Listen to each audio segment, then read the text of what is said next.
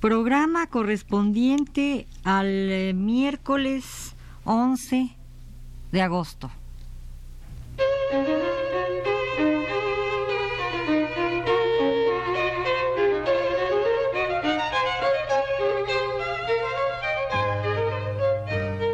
Divergencias.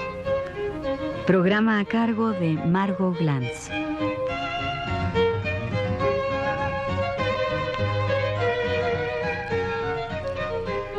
Hablaré sobre el vuelo de las aves y el cabello.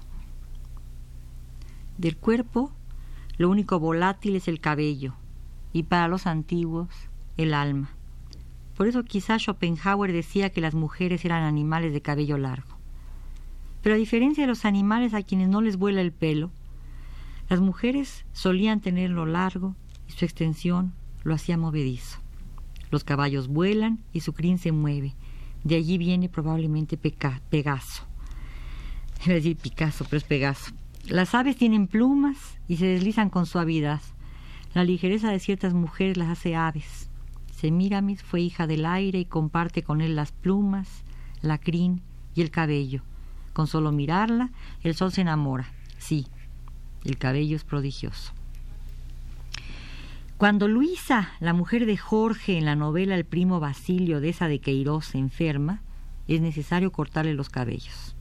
Y Jorge siente el presagio de la muerte. Un estremecimiento recorre su cuerpo solo al ver las tijeras, pues ellas son símbolo de corte al ras, de corte definitivo con la vida y aparecen como un anuncio devastador de la pérdida del cuerpo. Antes, Sansón ha perdido la fuerza.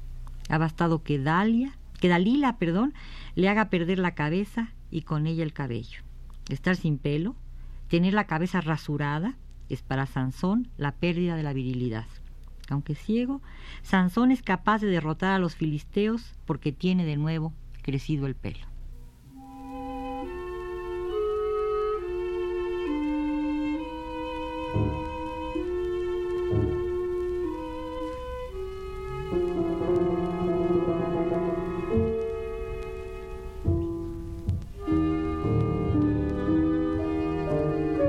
Cuando Efraín, el novio de María, la dulce María que tantas lágrimas hizo derramar en toda América, regresa de su viaje intercontinental, solo encuentra las trenzas de su amada, un único despojo vivo de su pelo.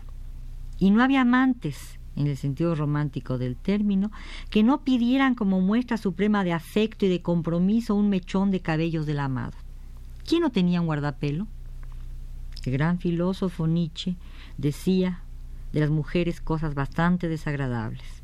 Las mujeres son tigres o vacas o a lo mejor pájaros. Y es que a la mujer se la tiene a distancia, como un ser extraño que conserva aún las trenzas salvajes de su primer estado. Es animal de lujo o animal doméstico, pero también animal salvaje. Toda es la mujer, menos hombre.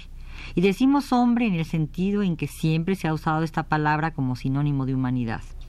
No hay mujeres que sostengan la prueba de humanidad para el hombre. Siempre se esconde bajo su pelo, ahora dentro del alma, porque el pelo se lleva corto y es difícil repetir la frase típica del animal de cabellos largos e ideas cortas que circulaba por allí. Para los antiguos, la reina Semíramis era una paloma. Para el dramaturgo español Calderón, un pájaro. Aún mejor, era hija del aire.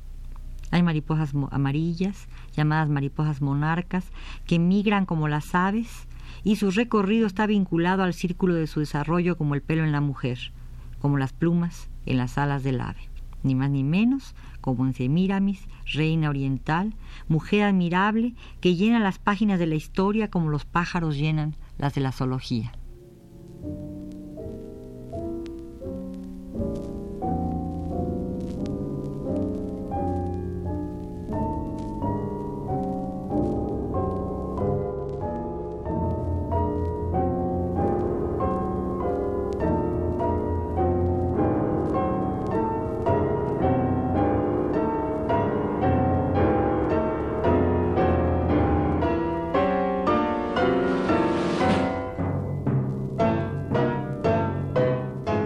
Extraño, monstruo emplumado, cuerpo extraño, cuerpo protegido y realzado por la cabellera, esa cabellera que había de ocultarse para que solo la viera el amado, como las mujeres hebreas que llevaban peluca para que solo el esposo pudiese gozar de sus cabellos, imagen de su cuerpo, estuche de belleza, guarda insignia total. Y es el pelo justamente quien preside cualquier intento de ambivalencia corporal. En las viejas comedias de enredos, en que las damas tenían que vestirse de hombres para salvar su honra, o simplemente para viajar, es el pelo quien encubre o descubre.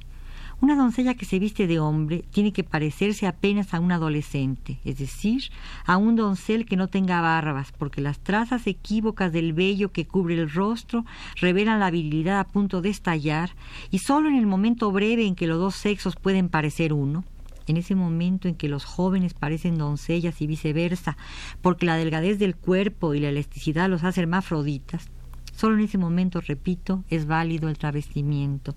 Y conste que antes no existía el unisex, solo en las comedias galantes y en algunas historias de mujeres no conformes con su condición esclava, recluidas en un gineceo, siempre vestidas con faldas amplias e incómodas, largas, aunque majestuosas.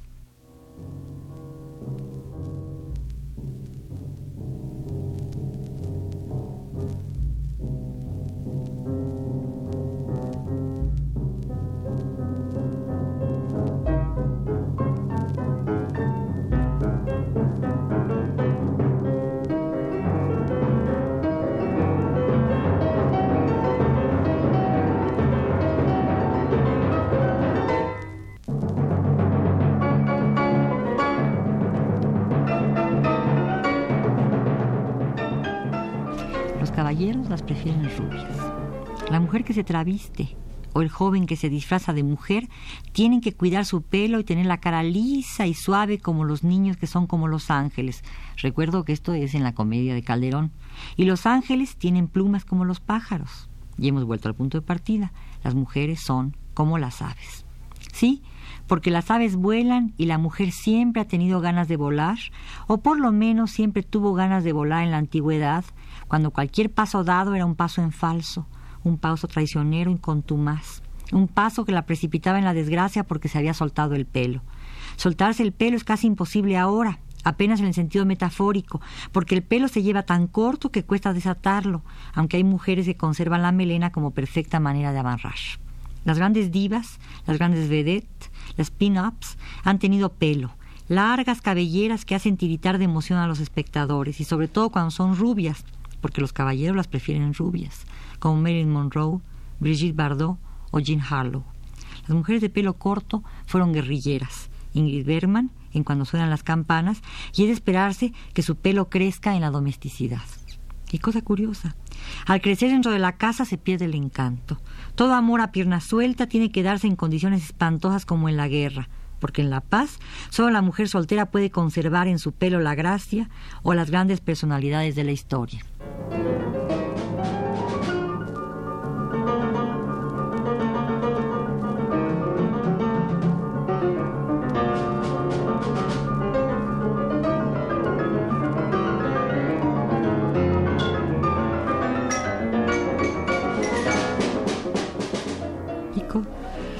Por ejemplo, de las grandes personalidades de la historia, Medea, la hechicera, esa mujer insoportable que no tiene empacho en matar a sus hijos para vengarse de su marido, esa hechicera en quien se concentran los males naturales, esa mujer que desmiente de antemano su condición humana, esa mujer que hace repetir a los hombres las calumnias consabidas y las espantadas muecas de admiración y despecho, porque Medea y también Circe es maquiavélica, condición inherente a los príncipes de sangre.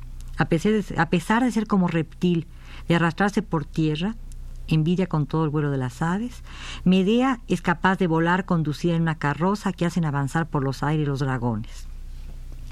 Medea y Circe son consideradas símbolos de las pasiones naturales que los antiguos llamaban con desprecio, pero con admiración, pasiones deshonestas.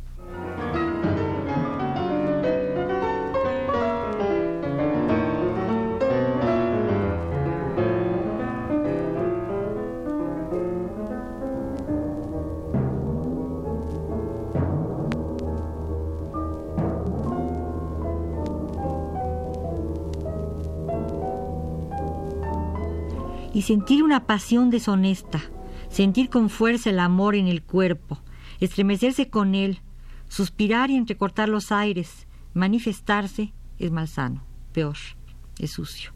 Por eso Circe vuelve puercos a los compañeros de Ulises y lo hechiza a éste, lo hace ser sin alas, cercano a la tierra, osando en el lodo sudoroso del amor. Circe es la naturaleza y Ulises el alma. Curiosamente, el alma ha ensuciado a la naturaleza y no al contrario. Quizá esa sea la revancha.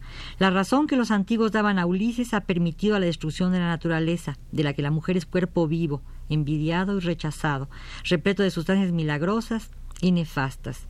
Pero ese cuerpo extraño que puede arrastrarse y también volar, esa síntesis de sierpe y de ave, esa Medea marilín de largos cabellos y de ideas cortas, es ahora la que reivindica a la naturaleza contaminada por la razón y por la idea de, progreso.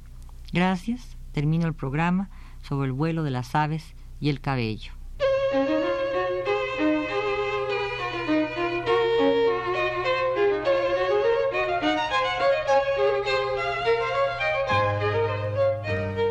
Divergencias. Programa a cargo de Margot Glantz.